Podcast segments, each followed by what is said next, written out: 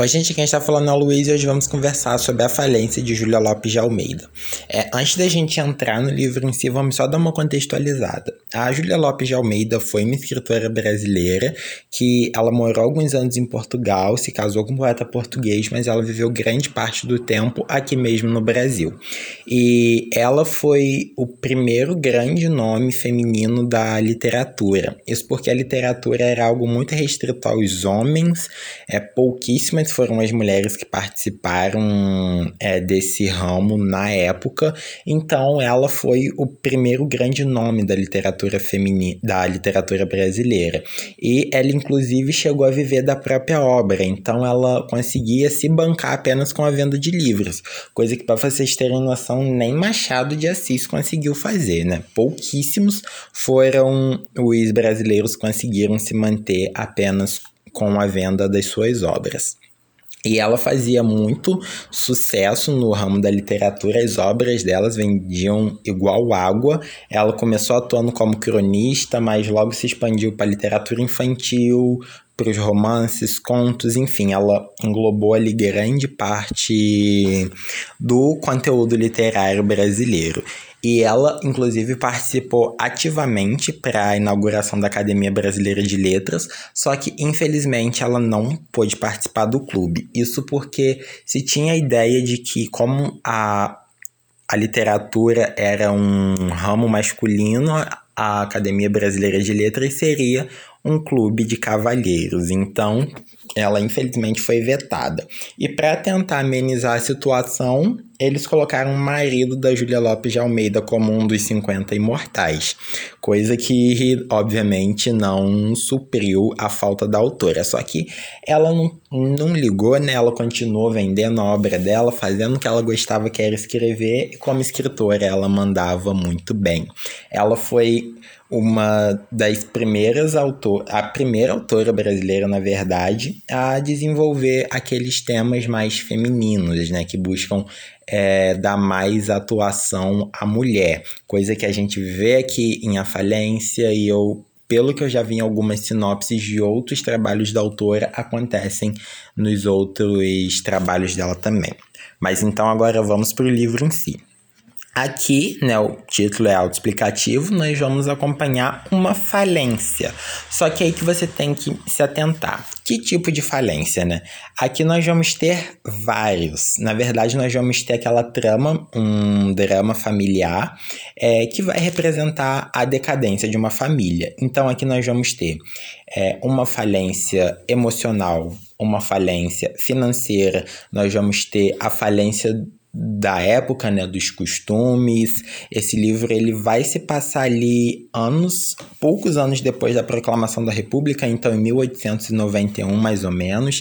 Então todo aquele toda aquela sociedade republi é, toda aquela sociedade imperial já está decaindo.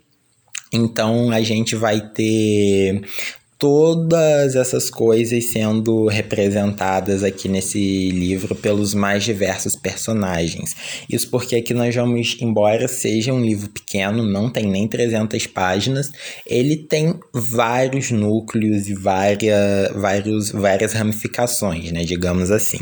Então, o nosso núcleo principal é a família Teodoro, então temos o patriarca da família, que é Francisco Teodoro. Ele chegou no Brasil, ele veio de Portugal completamente sem dinheiro. Ele veio bem jovenzinho ainda. Ele, ele disse que ele ainda era criança, só que ele veio com uma mão na frente e outra atrás, não tinha dinheiro para nada. Aí, é, só que ele tinha a habilidade de aprender muito rápido, então ele começou a investir em aprendizagem e trabalhar até que ele consegui, com, conseguiu apostar no ramo do café, que era algo que estava muito valorizado naquela época, né? Então os produtores de café lucravam muito e o Francisco Teodoro entrou aí, então fez sua fortuna baseada na venda do café. Só que obviamente ele precisava se casar para montar uma aparência social e ele escolhe é, para se casar a Camila. A Camila, ela é de uma família pobre que vem do Maranhão. Eles vão representar aquelas pessoas que saíram das zonas periféricas para os grandes centros urbanos na tentativa de fazer riqueza, mas obviamente não conseguiram. Então eles vão ter que voltar para o Maranhão é, insatisfeitos com a situação, até que eles vão conhecer o Francisco Teodoro e o Francisco Teodoro vai então pedir a mão da Camila em casamento. Ela obviamente vai aceitar, é, porque seria um benefício para os dois. Ela seria bancada pelo marido e ele realizaria a vontade de se casar. Até que porque a Camila supre todas as necessidades de que ele julga necessários em uma mulher. E quando eu digo necessárias, eu digo necessárias para a época, porque se acreditava que as mulheres deveriam ficar em casa cuidando dos filhos, enfim. E é exatamente isso que a Camila vai fazer. Ela vai passar grande parte do tempo em casa, não vai ligar para ler, estudar, se instruir, falar sobre coisas interessantes, ela só vai ligar para as futilidades. Coisa que o Francisco Teodoro gosta muito, mas ele gosta porque essas pessoas são as mais fáceis de manipular. Então, de um jeito ou de outro, tudo que ele manda, a Camila acaba fazendo. Ela não debate em nada. Ela é o a típica esposa submissa. Só que isso não impede que ela mantenha ali alguns casinhos conjugais. Ela vai se apaixonar então pelo Dr. Gervásio, que é o médico particular da família e muito amigo do Francisco Teodoro, ela vai se apaixonar por ele e os dois vão manter um romance de adultério. Então a Camila vai constantemente trair o marido com esse médico. E, gente, Imaginem, né, se você pegar aquela sociedade do Brasil em 1901, que foi quando o livro foi lançado, se não me engano, algumas cenas aqui vão soar extremamente picantes para a época, né? Então, nós vamos ter um caso que a Camila vai esperar o marido dela adormecer e vai se virar e vai dar um beijinho no amante dela na sala enquanto qualquer pessoa pode entrar ali. Imagina o quão ousado não foram essas cenas naquela época, que eles trocavam carícias na mesa de jantar enquanto os empregados passavam vendo, né? Enfim, eles imagina o quão picante não foi para a época, o quanto que se falou nessas cenas. É, e, obviamente, várias pessoas sabem desse caso, é, os criados da casa sabem, o filho mais velho da Camila, que é o Mayra, que eu já vou comentar dele daqui a pouco, ele sabe desse caso, o, as pessoas íntimas da família sabem do caso, a única pessoa que não sabe é o Francisco Teodoro. Só que aí a gente vai ficar pensando enquanto a gente lê: será que ele não sabe ou ele finge não saber? Justamente para manter a Camila ali sob o julgo que ele acha necessário. Fica aí esse questionamento. Então, nós vamos ter esse casal completamente disfuncional é... e nós vamos ter os filhos. O filho mais velho, como eu já disse, é o Mário. O Mário, ele é o completo oposto do que se espera de um herdeiro. Então, como filho mais velho, ele assumiria os negócios do pai, mas ele não tá nem aí, ele só quer saber de gastar o dinheiro do pai, de se encontrar com as amantes, ele inclusive vai ter algumas amantes. Aí que fica o questionamento. Ele sabe do caso amoroso da mãe, ele vai questionar a mãe por isso, só que ele também tem as próprias amantes dele. Então aqui a gente vai ter aquela relação do sujo falando do mal lavado, né? E então ele não tá nem aí para isso, ele é o típico filho rebelde. Nós vamos ter uma filha do meio, que é a Ruth, e a Ruth é aquela criança dada a as artes. Então ela vai passar grande parte do tempo lendo, é, tocando violino, tocando piano, se instruindo nas músicas, ela sonha em é, é, participar de um grande concerto. Então ela vai ser aquela o típico membro intelectual da família, o membro erudita, né? E nós vamos ter as gêmeas, que são as filhas menores, que são a Raquel e a Lia. Elas não vão ter grande participação, porque justamente elas são pequenas. É, a maior parte do tempo que elas vão ficar aqui, elas vão ficar brincando, enfim Esse vai ser então o nosso principal núcleo, que é a família Teodoro. E nós vamos ter também os núcleos menores. Nós vamos ter, por exemplo, as tias da Camila, que são duas solteironas que vivem sozinhas, uma é extremamente caseira, fica em casa o dia todo, raramente sai, é, fica fofocando dos outros com os vizinhos, né? E nós vamos ter a outra, que a irmã dela, que é a religiosa fervorosa. Então ela acorda às quatro da manhã para participar de várias missas, vai passando pela rua pedindo esmolas para os necessitados, enfim. Ela vai ser vai representar aquela parcela religiosa da população.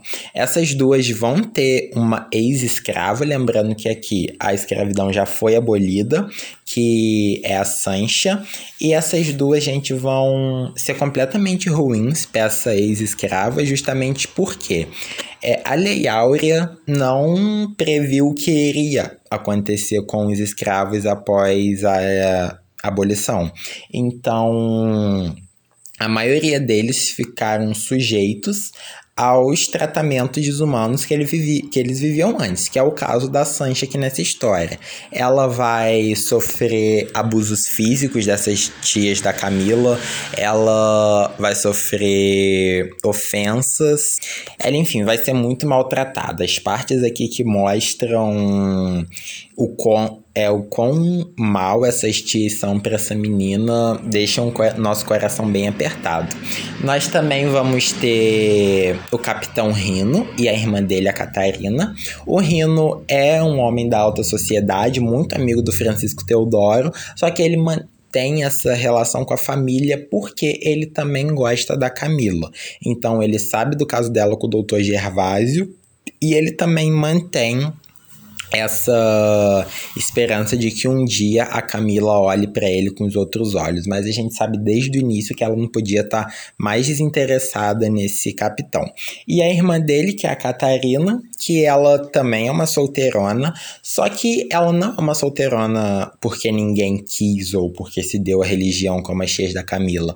Ela ficou solteira porque ela quis. Então a gente percebe aqui que os dois têm uma condição financeira razoável e é o suficiente para essa mulher se manter. Ela mora junto com a madrasta, que ela odeia, isso porque o pai deles assassinou a mãe, porque ela também cometia traições. Então, tanto ela quanto o irmão odeiam a figura da madrasta, e é meio que uma ironia do destino, né? A, a madrasta que eles odiavam acabou parando na mão deles, porque eles precisam cuidar dessa madrasta todos os dias. Então, essa irmã da essa irmã do Rino vai representar aquelas pessoas que eram mal vistas pela sociedade porque não seguiam os, pa os padrões pré-estabelecidos. Eu, inclusive, achei ela uma personagem muito interessante. Ela vai discutir aqui alguns temas sobre educação, sobre casamento, enfim, ela em determinado momento ela vai se encontrar com Francisco Teodoro. Ela aparece só duas vezes, né, no livro, só que nesse primeiro momento quando ela se encontra com Francisco Teodoro, ela dá uma aula sobre educação, sobre ética, enfim, ela é uma personagem muito interessante. Então, é basicamente isso, nós vamos ter esses três núcleos e é, a autora vai bem calmamente construir aquele ambiente do Rio de Janeiro da época, construir a família, construir as relações que cada membro tem. Ela vai fazer isso com muita calma, ela é extremamente descritiva. E conforme ela vai contando pra gente, nós vamos meio que imaginar uma visão assim, como se estivéssemos olhando por cima daquelas pessoas e aos poucos vamos adentrando em cada cena, em cada pedaço da história que ela quer que a gente entre. Eu achei isso muito legal, muito incrível. É, e sobre a questão da falência, né? É algo que está no título, então eu não considero um spoiler. O que vai acontecer aqui, então, como eu disse no início, vamos ter é, várias, essa falência englobando vários aspectos dessa família, só que principalmente o aspecto econômico. Então, o Francisco Teodoro, ele se recusa a se modernizar. Então, eu até destaquei isso no meu livro. Ele vai fazer parte daquela população que é contra a república, que é a favor da volta da monarquia e que acha que a república foi a pior coisa que aconteceu e que essa modernização só vai servir para ferrar com a população. Então, é, ele mantém os meios de produção, os meios de venda, os meios arcaicos. E ele vai perceber, tanto ele quanto os empregados, que uma hora ou outra isso não vai dar certo. Então ele vai tentar investir um dinheiro, mas ele vai investir de forma errada e ele vai acabar falindo, então, por causa disso. E vocês lembram no início quando eu falei que na obra da, da Julia Lopes de Almeida ela vai colocar as mulheres sob um ponto de vista mais de mais destaque, é exatamente isso que vai acontecer aqui, né? Depois dessa falência, que tudo dá errado para essa família, vai se tendo um tempo, vai é, para ver-se né, um tempo que as mulheres vão ter que resolver as situações sozinhas. Então, é, vai desde a ex-escrava, né, uma criada que está ali costurando peças de roupas para vender, da filha do meio que vai dar aulas de música, da sobrinha da Camila, né, que eu esqueci de comentar com vocês, que é a Nina. Ela é uma agregada que veio o irmão da Camila era um homem da vida também, né? Não queria saber de nada. Aí ele teve, engravidou uma mulher, essa menininha nasceu e pediram encarecidamente para a família amparar essa coitada. Então, ela vai ficar ali meio que sendo uma criada, né? Ninguém vai reparar nela. Ela é apaixonada pelo Mário, que é o irmão mais velho, só que ele não dá olhos para ela, eles vão trocar durante o livro todo apenas uma palavra. Então, assim, se percebe como era a posição de uma pessoa desfavorecida, como é o caso da Nina, de como ela era mal vista pela sociedade. Então, após essa falência aí, a família vai ter que dar o seu jeito para sobreviver, basicamente isso. E antes de finalizar aqui então com vocês, eu só queria comentar o fato do adultério. Aqui em uma parte do livro nós vamos ter um caso que o Dr. Gervásio ele indica um livro para Camila, que ele diz que aquela história de amor se parece muito com a deles. E a Camila responde: "Ah, então não quero ler", porque os romancistas sempre fazem questão de penalizar as mulheres por tudo, né? Então então, você pode lembrar daqueles romances que, como Madame Bovary, Ana Karenina, né? Que qualquer texto de apoio que você for ler sobre a falência, você vai ter essa alusão que as mulheres, então, cometeram adultério, ou às vezes nem cometeram adultério, mas fizeram alguma atitude que não lhes era esperado. Você tem também Ofélia do Hamlet. É, tomaram atitudes que não eram esperadas, então elas foram penalizadas por isso. Elas foram humilhadas, passaram por uma situação de desespero, e é exatamente isso que vai acontecer aqui no final da história, né? A Camila vai pagar muito caro por ter traído o marido. Claro que não é algo que envolva morte, né? Ela não vai morrer, ela não vai se matar, ela não vai ser excomungada em praça pública, né? Como foi o caso da Leta Escarlate, da mulher que cometeu adultério e foi excomungada em praça pública. Só que ela vai passar aqui por um período de reflexão e um período de dificuldade que vai tocar o seu coração mesmo que se você antes achava ela uma mulher medíocre, chata, a partir desse momento você vai começar a entender a dor dela e o que que se passa naquele coração. Mas bom, gente, eu espero que vocês tenham gostado, espero que eu tenha convencido, né, vocês lerem a falência. Comenta aí o que você achou do livro. Um abraço e até a próxima.